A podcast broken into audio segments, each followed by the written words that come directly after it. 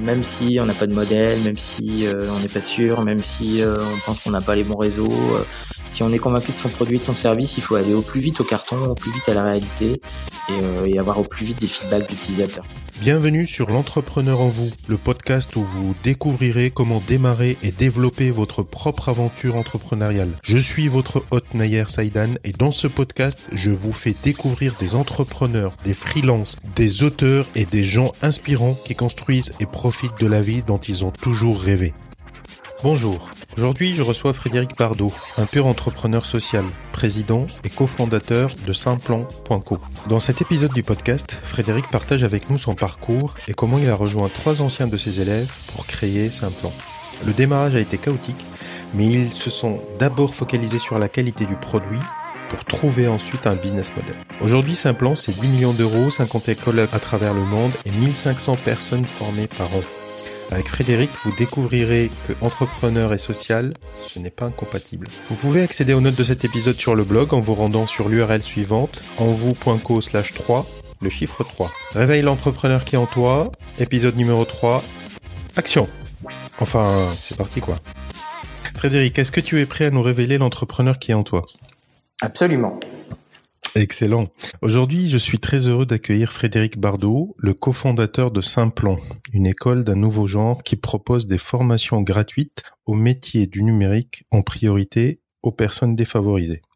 Frédéric, avant de parler de Simplon, j'aimerais qu'on remonte le temps et qu'on s'intéresse un peu à ton parcours personnel. Mhm. Est-ce que tu te rappelles du tout premier projet ou business que tu as fait? Euh, je dirais que euh, c'est vraiment très tardif. Moi, je suis un entrepreneur très tardif. En fait, je m'étais juré que jamais je deviendrais entrepreneur parce que je viens d'une famille de commerçants. Et donc, moi, je me destinais plutôt au service de l'État ou au journalisme ou à, l'armée. On y reviendra peut-être. Je suis un ancien militaire. Donc, je dirais que la première fois où j'ai vraiment fait un projet euh, entrepreneurial, c'est euh, c'est quand j'en ai eu marre d'être salarié que je suis devenu freelance. Donc, c'est assez tardif. Hein, c'est 2003. D'accord. Et tu faisais quoi comme freelance? J'étais freelance en communication digitale pour les ONG. C'est ma spécialité euh, d'avant euh, Simplon. D'accord. Intéressant. Et du coup, ensuite, il y a eu euh, Simplon qui est arrivé. Donc là, là-dessus, on aimerait savoir comment tu as trouvé l'idée et comment s'est passé le démarrage. Alors l'idée c'est pas moi qui l'ai eu. En fait, euh, donc moi j'étais déjà freelance et après j'ai monté une agence de communication spécialisée sur les ONG qui existe toujours, hein, qui est l'agence Limite. C'était ma vraie première expérience entrepreneuriale. C'était déjà une entreprise sociale à l'époque, hein, donc euh, il y avait déjà cette sensibilité-là. Et en même temps, je donnais des cours d'innovation numérique au CELSA, donc euh, l'école de com de la Sorbonne. Et c'est euh, quand j'ai donné ces cours au CELSA que j'ai eu pas mal d'étudiants qui étaient vraiment des gens super. Donc il y en a un avec qui j'écris tous mes livres et trois autres en fait que j'avais eu quelques années auparavant qui m'ont recontacté euh, par la suite et qui m'ont euh, raconté le projet de Simplon. Donc euh, au début Simplon c'est l'idée de trois anciens étudiants et en fait en, en, parlant et en essayant de trouver des solutions ensemble, je me suis retrouvé à rejoindre le projet quoi. Donc l'idée de Simplon c'est c'est parti comme ça. D'accord. Et comment vous avez démarré? Euh, n'importe comment. Euh, je dis souvent euh, que c'était vraiment la, collection de toutes les mauvaises pratiques entrepreneuriales. Hein. On a commencé sans fonds propres, sans modèle économique, en signant un bail pour trois ans et en lançant d'abord le projet et en cherchant un modèle après. Donc c'est vrai que c'est un peu particulier. Donc a posteriori, je me dis que ça s'est bien passé, mais ça aurait pu aussi très mal se passer. Donc on a vraiment complètement focalisé sur la qualité du, du produit, hein, d'avoir la meilleure formation possible et de, de trouver les gens euh, euh, les plus talentueux, mais qui venaient d'horizons euh, complètement divers et plutôt effectivement défavorisés. Donc on a fait un premier groupe d'une trentaine de personnes il y avait 17 nationalités différentes une, mixité de, de genre, 50% hein, de filles, d'âge, ça allait de 18 à 55 ans, euh, avec des gens de plein d'horizons différents. C'était une promo géniale et on a commencé à, à faire la première formation euh, Simplon en octobre 2013 euh, à Montreuil.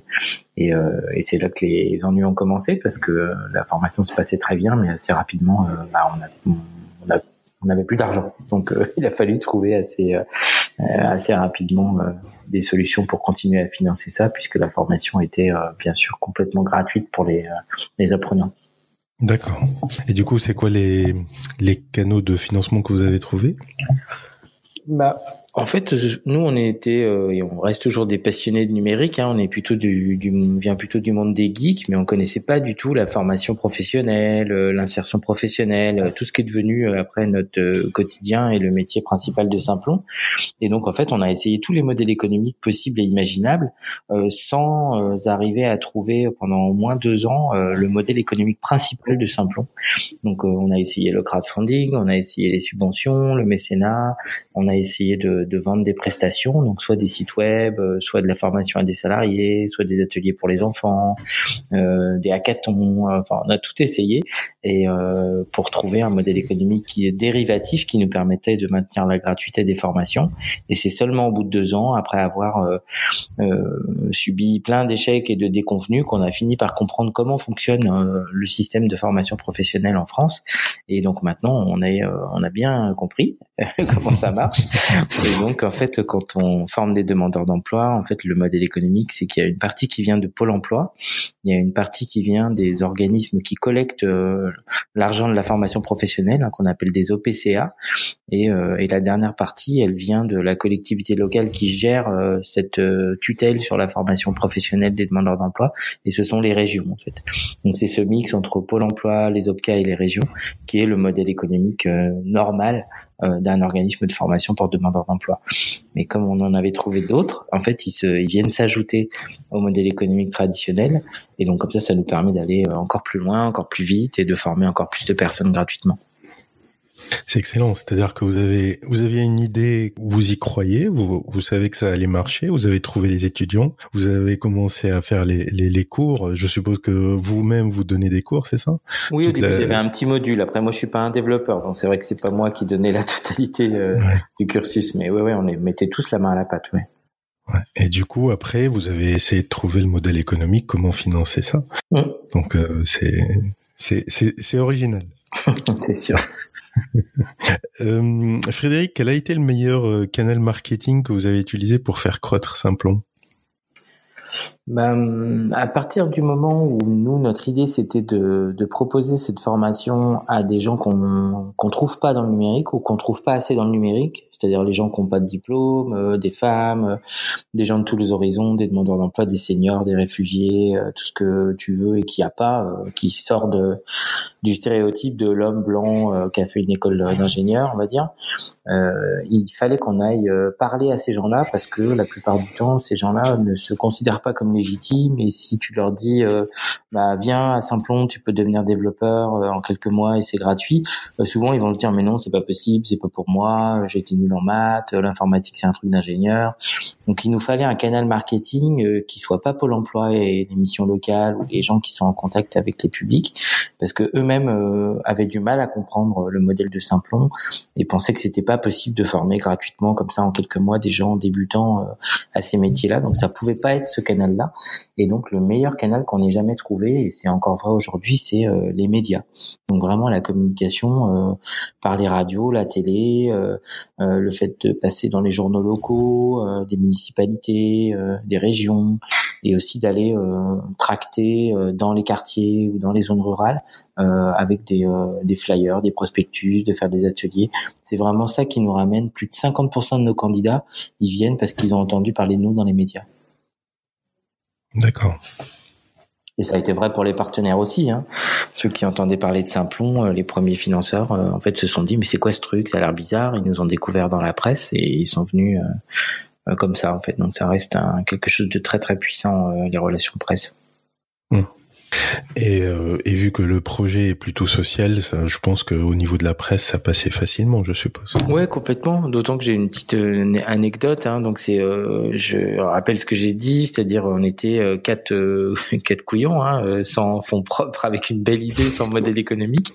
Et en fait, ce que je dis souvent, c'est on s'est lancé la même semaine que l'école 42. Donc il faut imaginer ces quatre couillons sur leur canapé rue du Simplon qui parlent de leur projet à quelques potes et qui un matin, un jeudi matin, j'en souviendrai toute ma vie, commencent à recevoir des SMS de tous nos amis en disant "T'as vu Xavier Niel, il met 100 millions d'euros pour faire la même chose que vous, c'est super." et donc là, on a flippé. Hein. Mais ça a validé notre modèle effectivement parce que on était le, petit simplon social à côté du grand monstre 42 euh, du milliardaire quoi. Ouais.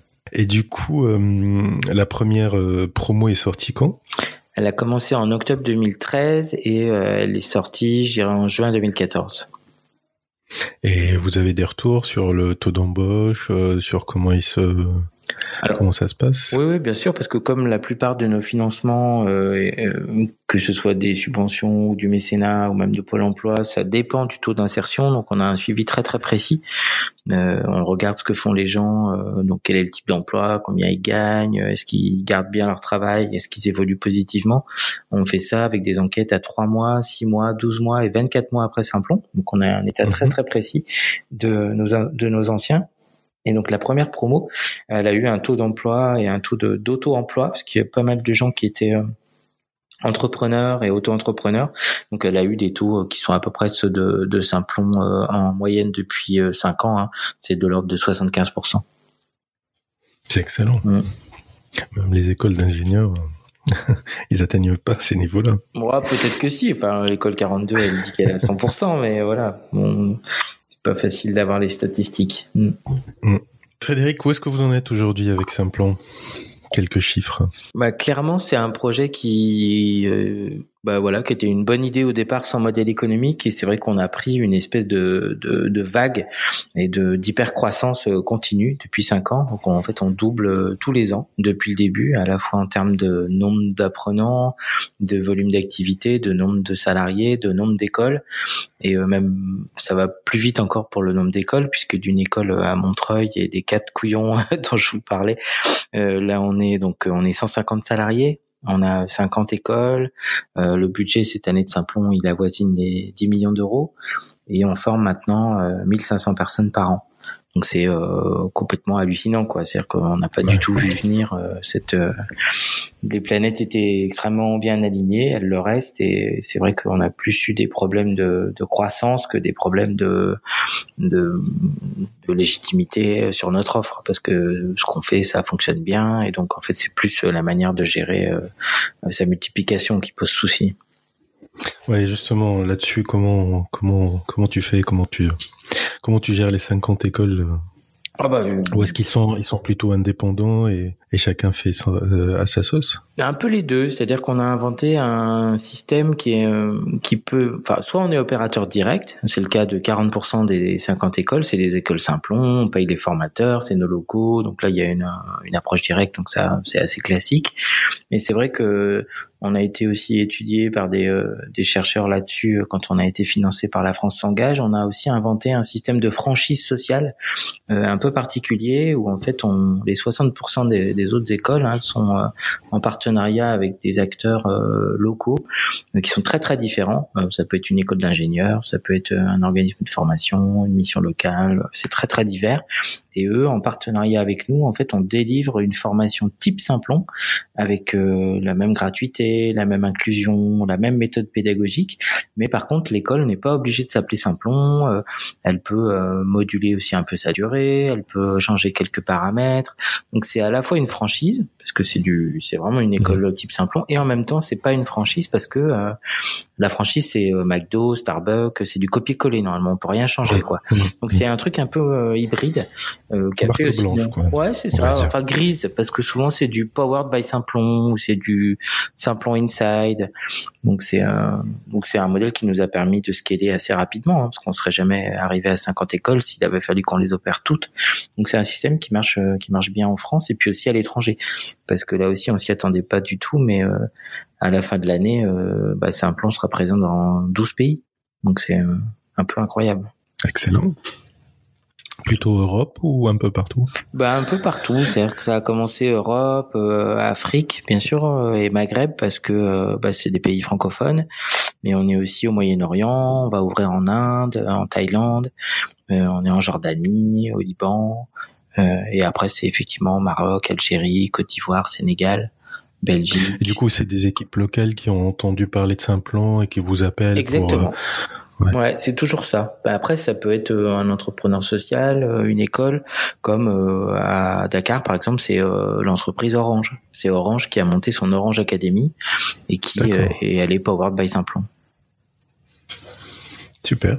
Comment dire, c'est un modèle qui, qui marche et, et qui, qui s'étend rapidement, quoi. Oui, oui, oui clairement. Ouais.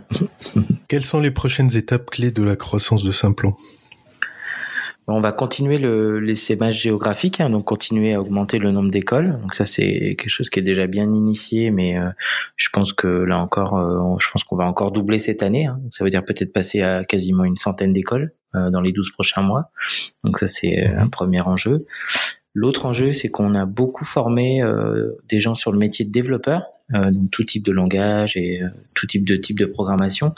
Mais on s'est beaucoup diversifié. Maintenant, on a des référentiels. Euh, on opère par exemple l'école sur les métiers de l'intelligence artificielle de Microsoft.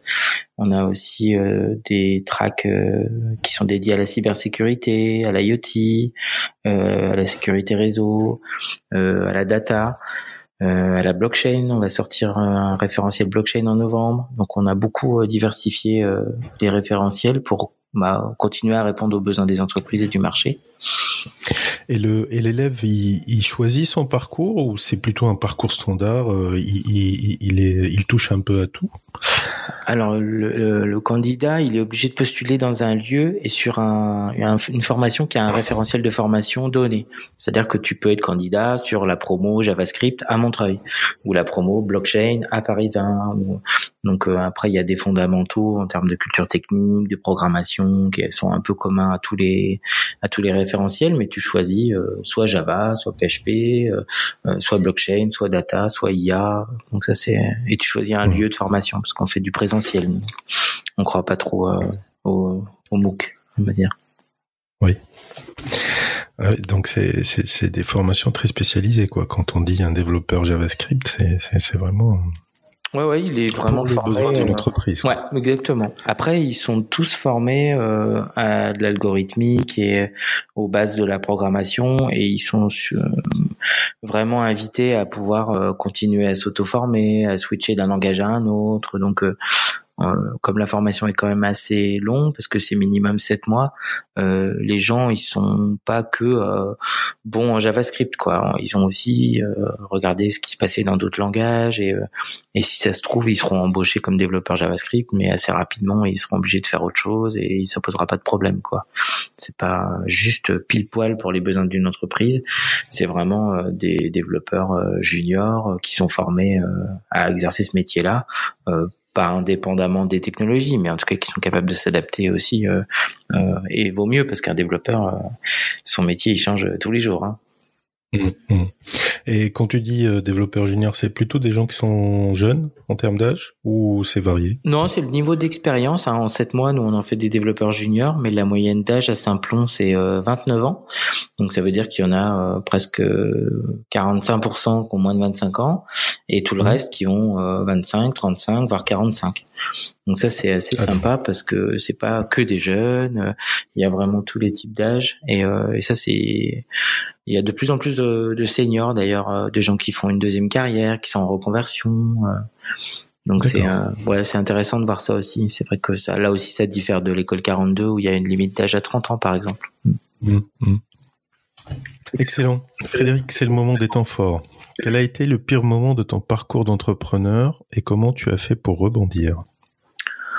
Là, clairement, c'est mars 2016. On a la plus grosse crise de trésorerie euh, à Simplon qu'on ait jamais eue, hein, qui était dédiée au fait qu'on pilotait mal notre trésorerie et qu'on était en hypercroissance. Et donc, euh, bah là, on se retrouve à être, euh, je dirais, 90 salariés et peut-être à pas pouvoir payer les salaires le mois prochain. Donc ça, c'est le truc le plus horrible qui peut arriver à un entrepreneur. Hein. C'est non seulement manquer de fermer la boîte, mais surtout bah, plus pouvoir payer son équipe. Donc là, j'ai réuni tout le monde et puis on a lancé un plan de bataille qui, six mois après, en ayant, moi j'ai arrêté de me payer, la plupart des managers l'ont fait, on a décalé des recrutements, on a demandé à nos clients de nous payer alors qu'ils payaient assez en retard. On a fait un plan de bataille qui, au bout de six mois, a permis de de, de corriger ce problème de trésorerie et en plus de remettre euh, l'entreprise euh, en situation de faire une levée de fonds. Donc voilà, d'un truc où on a failli mourir, on s'est retrouvé complètement relancé. Mais c'est vrai que ça a été un, un sale moment. Les gens qui étaient là au moment où c'est arrivé à Saint-Plon, ils en parlent encore avec des trémolos dans la voix. Ça a été hyper dur. Ça a été difficile, mais vous avez su vous en sortir. C'est ça, c'est la résilience, comme on dit. Ouais. On s'en est sorti. ne jamais lâcher. C'est ça. Et du coup, tu parlais de levée de fonds. Il y a eu de levée de fonds? Il y en a eu deux, donc il y en a eu une euh, très tôt au début euh, parce qu'on manquait de fonds propres, hein, ce que je disais. On avait mhm. nous juste nos économies. Moi, j'avais emprunté de l'argent à mon frère, euh, c'était un peu léger. Et après, au moment de la crise de trésorerie, effectivement, il a fallu renflouer les fonds propres de la boîte, hein, qui étaient négatifs, et aussi réinjecter de l'argent pour continuer le développement. Quoi. Donc il y a eu une deuxième levée, et, et peut-être que ça pourrait ressembler à un scoop, mais disons que voilà, on est en train d'en préparer une troisième. D'accord. Bah, si vous voulez atteindre les 100 écoles, euh, il n'y a, pas de magie. À contrario, quel a été ton plus beau moment? Bah, simplement, ce qui est compliqué, c'est qu'il y en a plein tous les jours, quoi. C'est vrai que dès qu'on a un apprenant euh, qui chope un CDI, euh, euh, un réfugié syrien comme la semaine dernière qui passe son titre professionnel et qui se retrouve diplômé et embauché chez Accenture, enfin, c'est des trucs, c'est incroyable, quoi, parce que c'est des gens sept mois avant, ils tenaient pas cher de leur propre peau et ils considéraient qu'ils qu'ils y arriveraient jamais. Donc, donc il y a tous ces moments-là, mais après, non, clairement, quand on a fêté l'année dernière le millième Simplonien formé et que un an après on formait euh, le deux millième. Euh, voilà, ça c'est des, milestones qui sont super quoi. Mm. C'est excellent. Et du coup, euh, qu'est-ce qui te Qu'est-ce qui te pousse à te réveiller le matin? Est-ce que c'est vraiment cette, envie d'aider les gens ou est-ce que c'est une envie d'entrepreneur, de, d'agrandir ta boîte ou est-ce que c'est les deux en même temps? Moi, c'est un peu bizarre parce que ce que je disais au début, moi, je me suis jamais rêvé entrepreneur, donc j'ai pas du tout ça euh, dans mon parcours. J'ai pas fait d'école de commerce, euh, je rêvais pas d'être entrepreneur. Je suis devenu entrepreneur parce que euh, parce que j'avais envie de voir mes idées se réaliser, parce que j'avais envie d'avoir la main et de pas dépendre d'un patron. Donc ça s'est fait un peu malgré moi. Mais euh, mais non, moi, ce qui m'a toujours fait lever le matin, moi, je suis quelqu'un qui est hyper engagé. Euh, je l'ai été euh, toute ma vie et je le serai, je pense, jusqu'au bout. Et donc c'est euh, c'est l'impact social, quoi. C'est le fait que ça fonctionne. Euh, c'est le fait que non, c'est pas aider les gens parce que pour le coup, je crois que c'est sauf cas d'urgence ou de catastrophe naturelle ou de guerre, je pense que c'est assez rare en fait et d'aider les gens. Souvent, on aide les gens à s'aider eux-mêmes. C'est plutôt ça qu'il faut viser. Donc ici, les Simploniens, euh, on n'est pas dans le misérabilisme, hein. on, on leur donne pas l'aumône et, euh, et, on, et on les chouchoute pas, hein. on les challenge à fond et c'est euh, c'est vraiment des talents différents, des gens qui se révèlent à eux-mêmes. Donc c'est c'est de les voir se révéler à eux-mêmes et retrouver du pouvoir d'agir et et retrouver de la confiance et, et tout déchirer quoi. Ça c'est vrai que ça c'est super hein, au quotidien de le voir. Et après de montrer qu'une entreprise de l'économie sociale et solidaire qui donne gratuitement quelque chose qui a une énorme valeur et qui lui coûte très cher, euh, peut passer à l'échelle, se développer, faire 10 millions, former 2000 personnes, euh, ça c'est vrai que c'est un super motif de satisfaction aussi, quoi, plus macro, quoi. Mais euh, ça, ça montre qu'il n'y a pas que euh, l'État, euh, les subventions, les trucs, euh, voilà, et, ou le marché, quoi, qui a une troisième voie, qui a un capitalisme à visage humain là, qui qui peut adresser des problèmes de société, puisque le chômage c'est un immense gâchis, quoi. Donc ça c'est cool. Enfin en tout cas c'est pas ce qui manque, les raisons de se lever le matin, ça va, y a pas de problème. Excellent. Frédéric, c'est le moment de l'interview top 5. Le livre que tu recommandes? Euh, ce serait plusieurs types de livres. Moi, je lis beaucoup de, de, bouquins, euh, un peu de productivité, de comment mieux gérer sa vie, son temps, euh, son sommeil, parce que bah, un entrepreneur, c'est un athlète de haut niveau, donc il faut bien économiser son temps, bien se gérer. Donc il y a ces livres-là. Donc j'en ai pas un en particulier, mais on sait que sur Internet il y en a beaucoup. Donc ça, il y en a qui sont pas du tout utiles, mais il y en a qui sont moi qui m'ont vraiment changé ma vie professionnelle. Donc ça, la, on a un en tête? Bon, le, la GTD, hein, tous les bouquins sur le, la productivité, le time management de Tim Ferriss, ils sont vraiment voilà ou la semaine de 4 heures, euh, ou des choses comme ça. Ça, c'est vraiment bien. C'est un peu une tarte à la crème. Après, euh, non, moi, ce que j'aime bien comme livre aussi, c'est des livres euh, sur l'entrepreneuriat social tel qu'il fonctionne dans d'autres pays. Parce que c'est vrai qu'en France, on a souvent un peu le syndrome du nombril et du, du coq gaulois. Et, et moi, j'ai trouvé plein de, de, choses très très intéressantes à intégrer dans les modèles économiques des entrepreneurs sociaux en France que j'ai pu découvrir euh, euh, en Iran, en Inde, en Thaïlande, de regarder euh, des choses qui touchent à ta pratique professionnelle, mais dans un autre référentiel culturel, dans un autre pays. Ça c'est ça c'est assez intéressant. et après, je lis aussi pas mal de biographies d'entrepreneurs ou de philanthropes. Donc là aussi, c'est une tarte à la crème, mais lire les bios de d'Elon Musk ou de de Bill Gates ou de gens comme ça, c'est vrai que ou de Mohamed Younous pour l'entrepreneuriat social, c'est euh, ouais, c'est intéressant aussi euh, de voir des chemins de vie et de voir qu'effectivement les gens sont humains, que l'échec est là tout le temps euh, à l'oreille du bois et que euh, personne n'a toujours été que successful ou euh, ça n'existe pas les gens qui déchirent tout et qui n'ont jamais de problème au contraire euh. Et ça c'est peut-être l'autre conseil de bouquin c'est moi j'aime bien lire des bouquins sur des échecs et sur des gens qui expliquent comment ils ont échoué expliquent comment ils se sont remis de leurs échecs parce que je trouve c'est beaucoup plus inspirant que de lire un bouquin sur quelqu'un qui dit que il a jamais fait d'erreur de toute sa vie et que la chance lui sourit depuis toujours quoi. L'entrepreneur que tu suis dans tes fans Oh, il y en a plein. Euh, comme Simplon, c'est un projet avec un pied dans la tech et un pied dans le social. Donc, euh, il y a des gens que je suis dans le social. Donc, euh, des gens comme, je sais pas, Jean-Marc Borello du groupe SOS ou, ou Thibaut Gulli d'Ares ou les gens de la ruche qui dit oui ou euh, ça c'est la partie sociale. Et après euh, bah, en termes de tech euh, moi je suis très impressionné par ce qu'a fait Olivier Mathieu chez Price Minister ce que fait Fred Mazzella chez Blablacar qui d'autres et aussi Ludovic Lemoine chez Sigfox. Voilà c'est des dans des dans des thèmes différents. C'est des boîtes de la tech qui ont connu des croissances, mais aussi des rachats. Euh, il y en a qui sont très techno et d'autres qui sont très dans les usages. Donc c'est hyper intéressant. Mm. D'accord. Ton outil en ligne préféré? Mm, Moi, je vais être euh, très basique, hein, mais moi je fais tout euh, sur la suite G Suite de Google. Donc voilà, ça gère mon inbox, mon agenda ma, liste de, de to-do, euh, mon drive, euh, enfin tout quoi. Je suis vendu à Google jusqu'au dernier degré et, euh, et ça se passe bien. C'est vraiment des beaux outils. Excellent. Ton premier conseil pour quelqu'un qui aimerait se lancer aujourd'hui dans l'entrepreneuriat? Bah, c'est bête ça aussi de le dire comme ça, mais c'est se lancer. C'est-à-dire que c'est euh, même si on n'a pas de modèle, même si euh, on n'est pas sûr, même si euh, on pense qu'on n'a pas les bons réseaux, si on est convaincu de son produit de son service, il faut aller au plus vite au carton, au plus vite à la réalité et, et avoir au plus vite des feedbacks d'utilisateurs. Quoi, c'est vraiment je dis pas que si c'était à refaire, on ferait exactement pareil à Simplon. Je dis pas que les business plans ça sert à rien, que les études marketing c'est du bullshit.